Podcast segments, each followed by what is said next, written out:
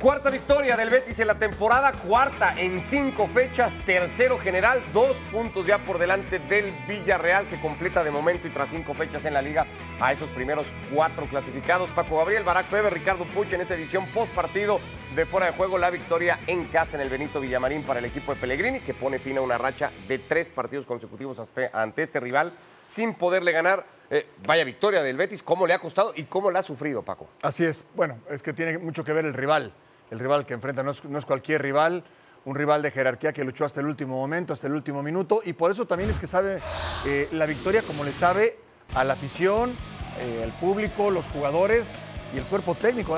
Pocas veces veo festejar a Pellegrini como lo vi hoy había definido Pellegrini a su rival como uno directo en la lucha por los objetivos. Así arrancaba el juego con esta intervención de Rulli, con un remate de Betis. Tendría uno después. Sergio Canales también más o menos claro, propiciado todo Barak en una pérdida de pelota del Villarreal. La más clara tal vez del Betis hasta el gol de Rodri. ¿eh? Así era el partido. Sí, tampoco es que fue una ocasión clarísima de Canales, ¿no? Pero para ilustrar lo que fue la primera mitad, en todo momento fue el Villarreal que tuvo las opciones claras. Aquí la de Gerard, la salvan en la línea. Esta es enorme, enorme lo que hace Rui por la valentía, por el timing, porque además tiene el reflejo de subir la mano derecha ante el disparo de los Celso, las dos manos y, no da rebote. Es un atajadón por parte de arquero portugués. Y siguieron llegando eh, una y otra vez los futbolistas del Villarreal, otra de Gerard, otra buena actuación de, de Ruiz Silva. Jackson permanentemente aprovechando errores en la saga. Betis tuvo sus llegadas, pero eran eso, ¿no? Llegadas. Este error de Pesela, por ejemplo, ¿no? Que, que no logra castigar Jackson, fue determinante. increíble la falla que tenía el central del Betis y después la intervención extraordinaria en la barrera de Luis Felipe. Esas deberían de valer como goles, ¿no? Para un defensa central, lo que terminaba salvando. Impecable, impecable porque no toca, no toca al jugador. Se atraviesa, una barrera limpia, perfecta y saca la pelota. Sí, sufrió mucho en el primer tiempo el Betis. Eh, defiende mejor el Villarreal, lo que son las cosas, ¿no? Defiende mucho mejor. Y por eso es que no, había recibido gol. Y esta aquí se defiende muy mal porque la pelota cruza todo el área. Y aparece solo, Y aparece solo en el segundo. y después, qué bien lo define, ¿eh? Sí, la definición es muy buena, pero sí, no, no, lo toma nadie. No se entera tampoco Chukwese que había entrado al partido de la presencia de Rodri ahí. No llega a cerrar tampoco él a la cancha guardado para jugar los últimos 10 minutos de partido como capitán del de eh, Betis que pues saca una victoria trabajada, importante. Eh, no sé si con la sensación de ser demasiado premio, Barak, viendo el trámite de partido para el equipo de Pellegrini. Mm, sí no. Eh, sí, porque si ves la pintura de los 90 minutos, fue muy peligroso. Eh, no sé si utilizar el término superior, pero fue mucho más peligroso eh, Villarreal que Betis. lo decíamos, ¿no? inclusive no era solamente la sensación de que el marcador era favorable para el Betis irse al descanso 0-0, sino que si tenías que decidir entre un 2-0 inclusive y un 0-0, quizás el 2-0 a favor del Villarreal se ajustaba más a la realidad de esos primeros 45 minutos. La verdad es que el segundo tiempo las cosas cambian, hace ajustes Pellegrini, aparece algún jugador que, que no había visto para nada el balón en el primer tiempo, como el caso de Luis Enrique, el brasileño. El Betis se siente mucho más cómodo en una cancha que es factor, también hay que decirlo. La, cancha es un factor negativo y, hay que aplaudir que fue un buen juego en, en general, a pesar de la situación del terreno de juego. Y ya si analizamos el segundo tiempo aparte, ahí sí, eh, el Betis logra anotar, logra cambiar los roles y ahora el Betis fue el que esperó, el que era el más peligroso al contragolpe. Bueno, pierde por lesión también para ese segundo tiempo el Villarreal a Gerard Moreno. Veíamos cómo le colocan lleno en la parte posterior del muslo y a partir de ahí también lo resiente bastante el submarino amarillo. Vamos a escuchar a Rodri, autor del gol de la victoria, el primero que recibe el Villarreal en la temporada, el que le cuesta la primera derrota también al equipo de Unai Emery. Ha perdido la condición de invicto hoy en el Benito Villamarín. El Betis retoma con gol de este hombre la senda de la victoria. La sonrisa del jugón. Hola Rodri, ¿qué tal? Enhorabuena. buenas noches, ¿qué tal? Feliz, ¿no? Muy feliz, Por, ayudar al equipo con el gol, por esta victoria importante para mí de seis puntos, porque es un rival directo y, un pedazo de equipo. Para mí una de las mejores plantillas de la liga y, contento por, por, este triunfo. He visto cómo celebraba el triunfo todo el equipo, la gente Pellegrini. Hablabas de un triunfo de seis puntos. Sí, un triunfo de seis puntos, un triunfo de Champions, porque al final, como he dicho, un equipo, es un equipo grande y cómo, cómo estamos juntos, con la afición, con, con el staff, la verdad que estamos, estamos compenetrados al 100% todos. Cuéntame cómo ha sido esa jugada del tanto, cómo la has visto y qué has sentido. Pues yo suelo jugar en banda derecha, Luis Enrique que es, que es, es izquierdo y, y, yo suelo poner esos centros y sabía que iba a caer al segundo palo por, por, por la rosca que coge el balón. Cuando el balón entra, ¿qué? ¿Cómo? ¿Qué sientes cuando el balón entra? Pues la verdad es que, que muy feliz porque al final es el club que me, que me lo ha dado todo y, y, y, ayudar al equipo y a esta afición y a esta ciudad, pues encantado de la vida y, y a, seguir, a seguir sumando y a seguir marcando. ¿Esa celebración que te he visto, para qué era? ¿Visto esa, esa celebración la suelo hacer cuando, cuando marco gol para mi novia. Perfecto. Y triunfo importante. El Betis duerme hoy en Champions. ¿Puede ser el objetivo esta temporada con lo bien que este lo está haciendo el equipo de la Liga de Campeones? Importantísimo, como he dicho, y, y sí, puede ser, puede ser el objetivo, lo que queremos, cada año mejorar y, y tirar para arriba cada año. Enhorabuena. Muchas gracias a vosotros. La, la, sonrisa del jugón. Rodri, el autor del tanto, tres puntos de oro para el Real Betis Balompié. Y el hombre que le permite a Ale Betis ser tercero de liga con 12 puntos detrás de los 15 que tiene el Real Madrid y de los 13 del Fútbol Club Barcelona. Ya hablaremos un poquito más adelante de ambos y de lo que han hecho en esta jornada. La temporada pasada vimos hacia el final, Barak, cómo este Betis se quedó sin gasolina, ¿no? Compitió y fue protagonista buena parte de la liga, llegó lejos en Europa, pero físicamente, además lo hizo en Copa también, y ese esfuerzo lo terminó resintiendo. Le viene Ludo Goretz, Girona en casa, par de partidos como local, tendrá que salir para visitar al Celta de Vigo y luego un partido durísimo en Europa League contra la Roma de Mourinho. ¿Cómo administrar eso de lo que ya aprendió la temporada pasada el equipo de Pellegrini? A ver, eh, la experiencia ayuda, evidentemente, pero no solo es eso, no es decir, bueno, nos pasó eso la temporada pasada, ahora como ya sabemos que nos pasó, eh, que no nos pase. No, es tan sencillo.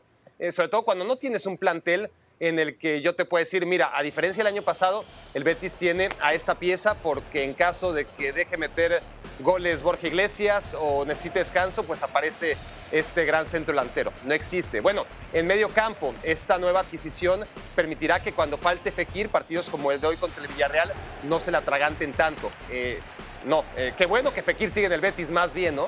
Eh, siendo un futbolista que muchos eh, pensamos podría estar en un equipo con más ambiciones incluso, incluso que el equipo del de ingeniero Pellegrini. Y la defensa central sobre todo, ¿no? Hoy vemos un error garrafal de, Petzela. Vemos también a Luis Felipe, que esa sí es una adquisición interesante. Tampoco es un futbolista que, que más sea que aquí hace una muy buena jugada. Va a llevar a otro nivel al Betis. Eh, la temporada pasada ya tenían problemas con, Bartra, que se fue al fútbol turco. Eh, en la defensa central sí que me parece que, es un equipo vulnerable. Tiene dos buenos porteros, ¿no? Eh, uno para Europa League como Bravo, Rui para la Liga. Pero no siento que el Betis a la larga sea un equipo en el que podamos apostar por lo mismo, ¿no? No creo que tenga tanto recambio como para jugar con eh, la categoría que alcanzó no solamente dos competencias, ¿no? Sino tres, porque no olvidemos que fue campeón de la Copa del Rey, que llegó muy lejos en la Europa League hasta que se puso la Eintracht Frankfurt en su camino y que en Liga estuvo en los puestos de Champions durante una buena parte del torneo. Terminaba quinto la temporada pasada, un poco más eh, de, o más abajo terminó el Villarreal, el equipo de Unai Emery, que ya decíamos, hoy suma su primera derrota apenas en eh, la liga y uno de sus protagonistas habla también después del partido en el Villamarín, es Pau Torres.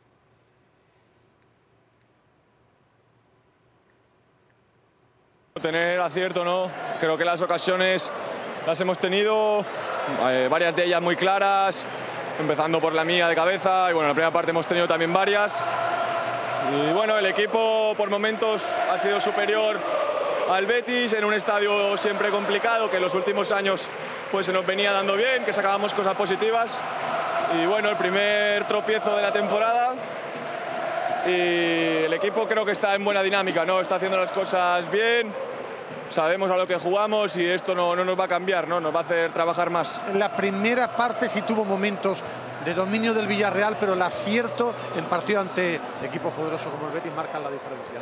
Sí, quitando los 5 o 10 primeros minutos que nos ha costado un poquito más entrar, después hemos tenido ocasiones claras eh, donde hemos robado bien, eran transiciones que podíamos haber sacado más ventaja, pero bueno, eh, no pasa nada, ¿no? Es importante también tenerlas, que el equipo cree y con este esfuerzo llegarán terminando. Primer tanto que habéis encajado en la liga en esa jugada de Rodri que, que apareció para sorprender, ¿no? Bueno, eh, quizá el principal error haya estado cuando el balón ha ido atrás hasta Ruiz Silva, que no hemos salido la, la línea del todo y Borja ha entrado bien de segunda línea. ahí ha estado el principal error. Después ha sido un acierto de ellos dentro del área. Por último, ¿ha podido notar el equipo lo de, lo de Gerard por la importancia que tiene Gerard Moreno para ustedes? Bueno, Gerard es muy importante, todos lo sabemos, eh, es una pieza fundamental para nuestro juego, pero la plantilla tenemos dos jugadores por puesto, cualquiera puede ser titular, cualquiera puede jugar y al que le toque mientras no esté Gerard, pues con, con él a muerte. Compromiso por Europa a mitad de semana. Sevilla, que de alguna manera parece que trata de despertar con su victoria el día de ayer. Y Cádiz, lo que le vendrá al Villarreal, que no sé si más allá de perder el invicto y recibir el primer gol, Paco, se puede ir hasta cierto punto tranquilo, ¿no? Sabiendo, como decía Pau Torres, que por momentos ha competido, ha competido bien y hasta mejor tal vez que el rival que le termina ganando el No, no, sí, sí compite mejor y, y lo supera, sin lugar a dudas. Por más que el resultado refleje lo contrario, yo sigo pensando, y lo dijimos antes del juego, que es, que es más equipo Villarreal y que le va a alcanzar para más. No tengo la menor duda. Ahora, es- eso no quita o, o reduce los elogios eh, para un equipo como el Betis, que ya demostró hasta dónde puede llegar y por consiguiente no puedes dudar de él. Yo creo que son dos grandes equipos muy bien dirigidos, que tienen muy claro lo que quieren. Muy, muy claro. O sea, saben sus aspiraciones, son legítimas, no aspiran a cosas que no pueden alcanzar. Eso es muy importante. Y tienen los pies en el, en el suelo. Y hoy le toca ganar al, al- al Betis. El Villarreal yo creo que va a terminar por conseguir eh, estará muy cerca de los objetivos que seguramente tiene en mente Unai Emery. Dos equipos que además eh, pretenden ser candidatos en sus respectivos torneos europeos. Me parece que lo es más el Villarreal. También por los rivales que componen la conference que el Betis en Europa League, pero los dos tratarán de pelear lejos hasta ahí. Eh, protagonistas en Copa, como ya lo fue el conjunto andaluz, y por supuesto tratando de pelear entre los cuatro primeros de Liga. Así se cierra el partido en el Benito Villamarín con la victoria del Betis 1 a 0 sobre el conjunto del Villarreal. Así se cierra también la jornada de este domingo en la Liga Española, quedando todavía el compromiso del día de mañana. Repasamos otros tres partidos que nos ha dejado la clasificación mientras vemos los próximos rivales tanto de Betis como de Villarreal, de lo que ya hablábamos un poco y que vendrá a partir ya de la próxima semana con los compromisos europeos.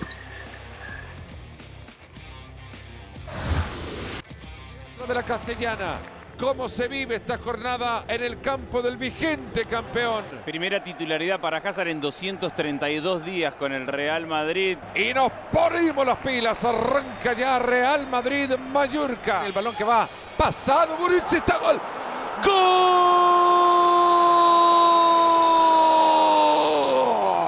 Del Mallorca. Pajarito y se viene volando. Ahí va Valverde. Le queda la zurda, le pegó. ¡Golazo! ¡Golazo!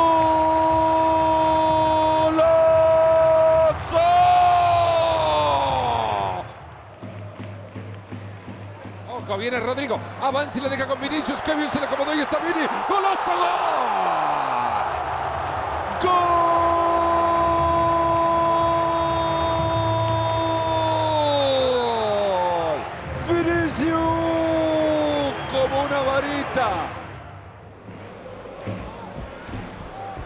Avanza Vini. Ahí está Rodrigo. Le quedó Rodrigo, le pegó. ¡Gol!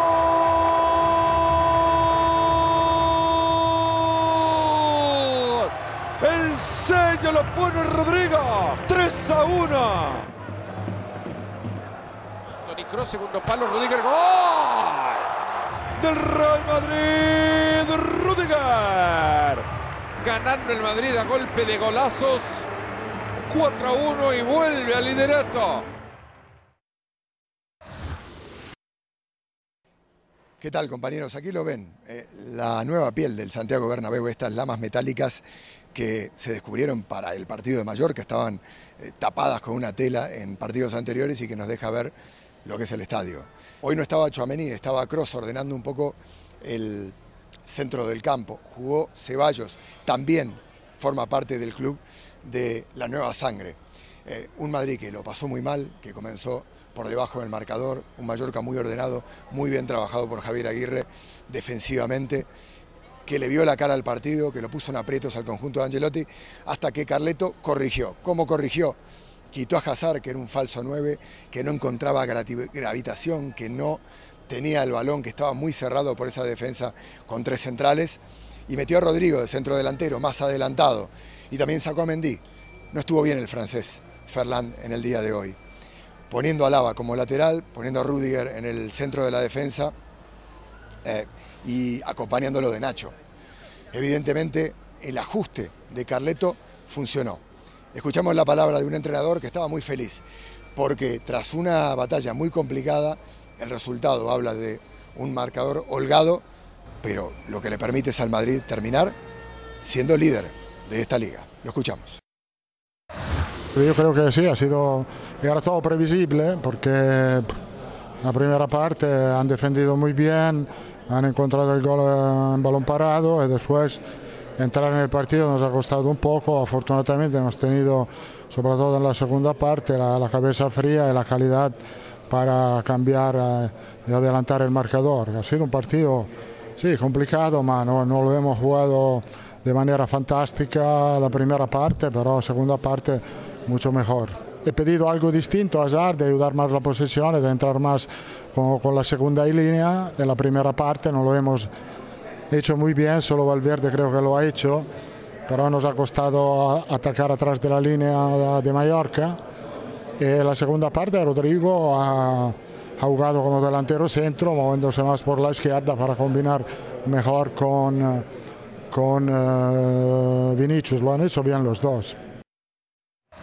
Bueno, pues muy temprano hoy por ESPN Plus, Fernando Palomo, Andrés Agulla, Martín Einstein con esa victoria del Real Madrid 4 a 1 ante el Mallorca, victoria en el que o en la que el Real Madrid ha tenido que remontar por tercer partido en la temporada. Es la séptima victoria consecutiva tomando en cuenta competiciones europeas y el equipo de Ancelotti ha tenido otra vez respuesta con un momento partido que llegó a ser, si no tan complicado como a mitad de semana en Escocia, sí más difícil de lo esperado tal vez. Sí, pero qué, qué agradable es escuchar a gente como Ancelotti, ¿no? Que no te termina en su respuesta por complicar más. Tú tienes una duda, preguntas, y él te dice, puse a Rodrigo y lo moví, y puse a Vini, y después se incorporó Valverde, y llegó este, y gol, y así jugamos, así ganamos. Nada de que de 4-4-2 pasamos a 4-3-3 y después ya que los números no te salen y ya después te confundes en todo lo que se dice. No, pragmático, práctico, es Ancelotti, un extraordinario entrenador. Y la otra, mucha gente decía, ¿qué va a pasar cuando Benzema? Y es que si no está Benzema, y entonces si Benzema no está, bueno, ya vimos lo que pasó el torneo anterior, cuando Benzema no estuvo, sí, el equipo baja su nivel, pero igual fue campeón de Liga y de Europa. Perdió 4-0 con el Barcelona. sí, sí, sí, por supuesto, porque Benzema es insustituible. Sí, bueno, pero hoy, hoy está Rodrigo y hoy está Vini, que ya te han demostrado de lo que son capaces. Benzema es un plus, es insustituible, pero este Real Madrid es más que Benzema. No sé si para ganar la Liga, para ganar la Champions, o sí, posiblemente. Yo creo que sabe perfectamente Ancelotti su potencial y, la gente más importante que tiene. Está mejor defen- defensivamente, está mejor el equipo, yo lo veo más sólido. Y, y para adelante, todos te pueden hacer gol. Ahora, una cosa era el Mallorca hoy y habrá quien pueda decir, Barak, a ver el próximo fin de semana en el derby si es tan fácil jugar sin Karim Benzema. No, no va a ser fácil. Eh, no, hay ningún partido fácil para el Real Madrid. Ese es el tema con el Real Madrid. Lo- los marcadores eh, te dicen una cosa y, casi siempre oh, 4-1 fácil, ¿no? Y ciertamente el trámite del partido a partir del primer gol, como suele ocurrir, no solamente con el Real Madrid, en, en general, a partir del primer gol ya es otra cosa y, y el Mallorca se viene abajo, anímica, físicamente y futbolísticamente se vuelve un desorden que no había sido. Pero el Real Madrid sufre todos los partidos, va a sufrir contra el Atlético de Madrid seguro. Y, y sufrió, o sea, eh, eh, el Mallorca que, que ataca menos que una Catarina, le, le generó un par de Le ocasiones. voy a decir a por- por lo Javier, ¿eh? una Le voy a decir a Javier. tiempo. Y como siempre, él es el primer consciente, ¿no? De, de- de- de esto y, y así lo procura, porque, porque si su fortaleza es otra, sobre todo en el Bueno, Bernabéu, pero por pues lo no- menos no sí, ataca a- menos que un tigre a- pequeño o un leoncito. Do- dos de la tarde en Madrid, con las cosas como están y el clima como está, tampoco era fácil aguantar 90 minutos así, ¿eh? Y aún así la Catarina llega y, y- y casi le muerde, ¿no? Si, si no fuera otra vez por Courtois en el primer tiempo. Un Real Madrid otra vez espeso eh, en la primera parte, sin claridad. Eh, cierto que los cambios y, y sobre todo ese cansancio, tanto físico, el, el clima también tiene que ver, va derrumbando poco a poco al Mallorca y que es la historia de cada partido del Real Madrid. ¿eh? Es decir, en diferentes climas, en diferentes estadios, en diferentes circunstancias, contra rivales mucho más potentes que, que el Mallorca, también logra acabar partidos que hasta en el marcador podrían parecer mucho más fáciles de lo que realmente resultó el trámite. Entonces, sí, no está Karim Benzema, sí que contra el Atlético de Madrid pues tampoco estuvo la temporada pasada, ya una liga que estaba definida y, y un partido que necesitaba ganar el Atlético de Madrid y que se lo gana el Real Madrid sin Benzema. Esa es otra derrota importante del Madrid en el calendario sin Karim Benzema y hay que verlo, hay que verlo. Pero sí es verdad que Vinicius está creciendo enormemente, incluso cuando no está eh, respaldado por el fútbol de, de Benzema, ya está volando solo Vinicius. Rodrigo, este es el gran momento de, Rodrigo, me parece, es una gran oportunidad, más allá de que nadie quiere jugar sin Benzema. Rodrigo sí tiene el fútbol como para, si no hacerlo olvidar, sí compensar junto con Modric quizá eh, ciertas eh, facultades que tiene el Real Madrid cuando sí está Benzema en la cancha. Rodrigo hoy hace un juegazo y es, es, interesante, ¿no? Hay mucho debate, cada vez menos. Yo sigo pensando que a largo plazo apuesto por Rodrigo antes que Vinicius, hoy parece una locura pero tú ves el talante de uno, el talante del otro, eh, ves el, el, los gestos técnicos, pero sobre todo aquellos que van más allá del fútbol, ¿no? Vinicius, si se cae, el golpe va a ser durísimo. Eh, Vinicius está en un momento genial, no lo vamos a negar, eh, le sale todo lo que intenta, pero está, ha perdido el piso y, y eso es evidente. Y, y, cuando pierdes el piso, sobre todo tan joven, los ¿Lo golpes, por, los golpes lo, llegan. Lo dices por las actitudes de hoy. Veo, Lo dices por las actitudes de hoy que reclamó el Sí, Mallorca sí, sí. y que llevaron a Javier Aguirre en algún momento a decirle payaso, porque se lo dice el técnico mexicano del Mallorca al futbolista del Real Madrid. Ah, eh, yo lo pensé, eh, no, no, no vi, ni- no escuché las reacciones de, de- de Javier Aguirre, pero creo que, que sí, este, creo que no soy, ni Javier ni yo somos los únicos. Pero ahí, ahí que le lo tendría que haber dicho hoy. Vinicius, Eh, partido "Parás, a partido payaso, vemos- pero de rodeo. Payaso, pero de rodeo. Le tendría que haber dicho eso.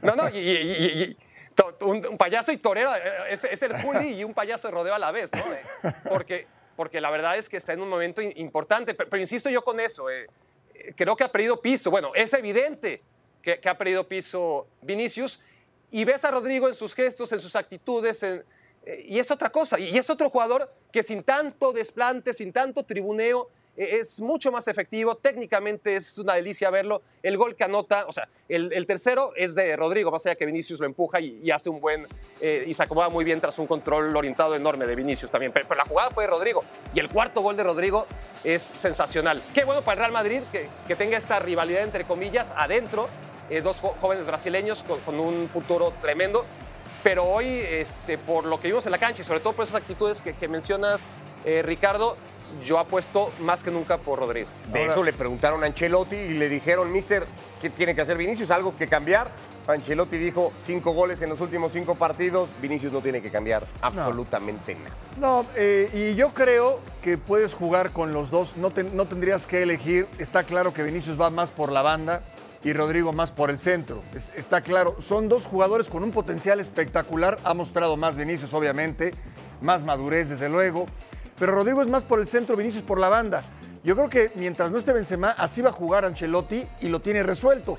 Lo que dice, lo que dice O sea, contra el Atlético, perdón, Rodrigo centro delantero, Vinicius y seguramente Valverde, ¿no? Para dejar a los tres del medio campo, Totalmente, Tchouaméni, Modric. con- totalmente, totalmente. Y estás cubierto, estás cubierto. Ahora, lo de, lo de el que se, se le mueve el piso un poquito a, a Vinicius, yo creo que también dentro de todo es normal. No lo justifico, pero es normal. O sea, son muy jóvenes y llegan de no tener nada a tener Llegó todo. con 17 años al Real Madrid, una responsabilidad gigantesca.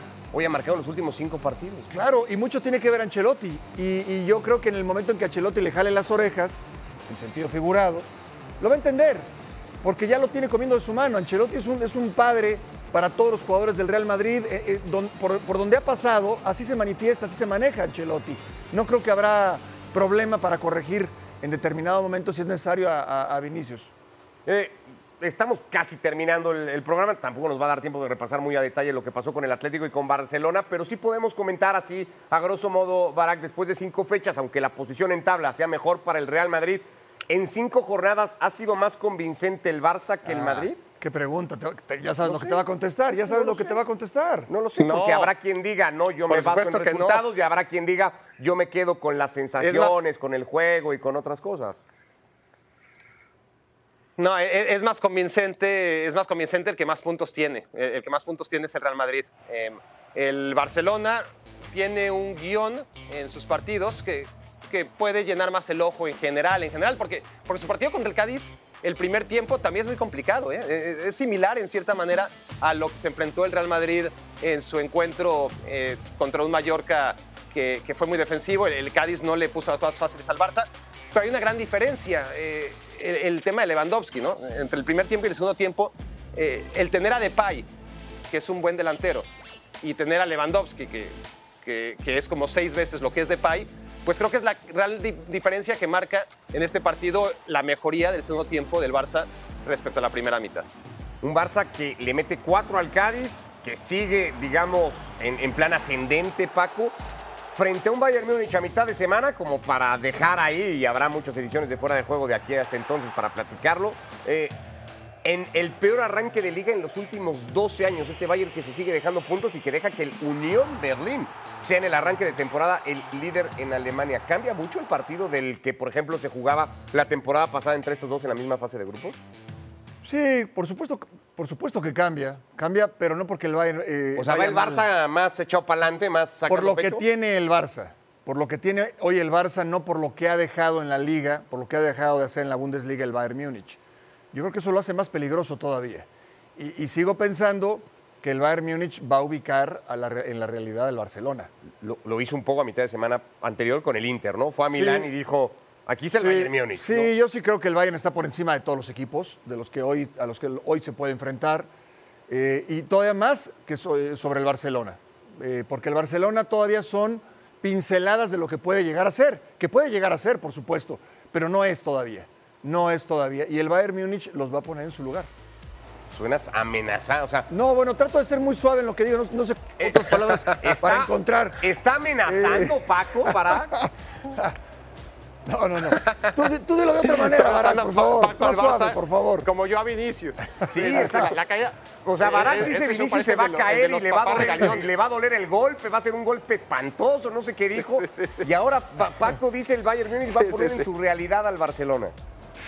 ¿Están los dos desatados? Sí, eh? sí, sí. Es lo más probable. Es, es una apuesta conservadora la de Paco Gabriel. Es decir, eh, ba- basados en, en el historial de- del Bayern contra el Barça moderno y, sobre todo lo que ha pasado con el Barça durante ya tantos años cuando se enfrenta a un equipo que está en otro nivel. Y ese equipo que está en otro nivel se puede llamar Bayern Múnich, que un día le metió 8, al otro día le metió 3 en el Camp Nou y al otro día de revancha en, eh, el Allianz Arena otros 3, ¿no? Esas han sido los últimos tres duelos con el Bayern.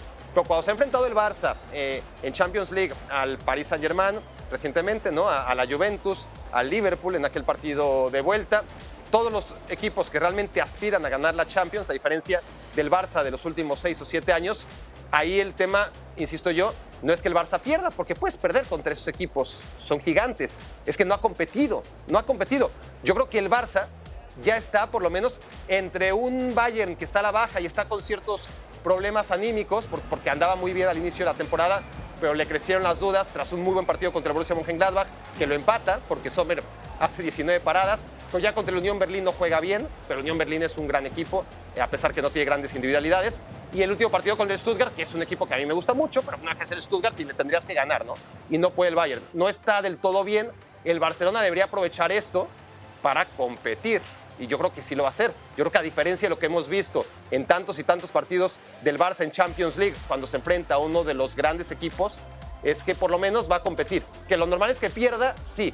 Pero como han estado las cosas, yo creo que si al final vemos la sensación, bueno, eh, hubo partido, estuvo parejo y al final ganó el Bayern, pero, pero el Barça compitió, entonces el equipo de Xavi habrá mejorado mucho respecto a años anteriores. Con lo que le hemos visto, sigue siendo un momento muy temprano de temporada, apenas cinco fechas, seis, siete, en las que más adelantadas van de ligas en Europa, un partido apenas de competición europea, Paco.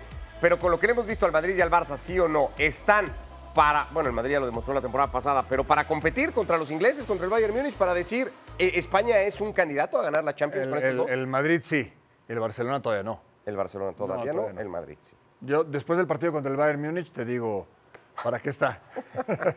Bueno, pues ya lo estaremos platicando, insisto, en Fuera de Juego, edición de mañana y luego jueves y viernes para retomar todo lo que nos haya dejado la actividad de mitad de semana. Abrazo, Barak, gracias. Saludos, Barak. Paco. Gracias. Saludos, gracias. A ustedes. Acá nos vemos mañana en Fuera de Juego por ESPN Plus.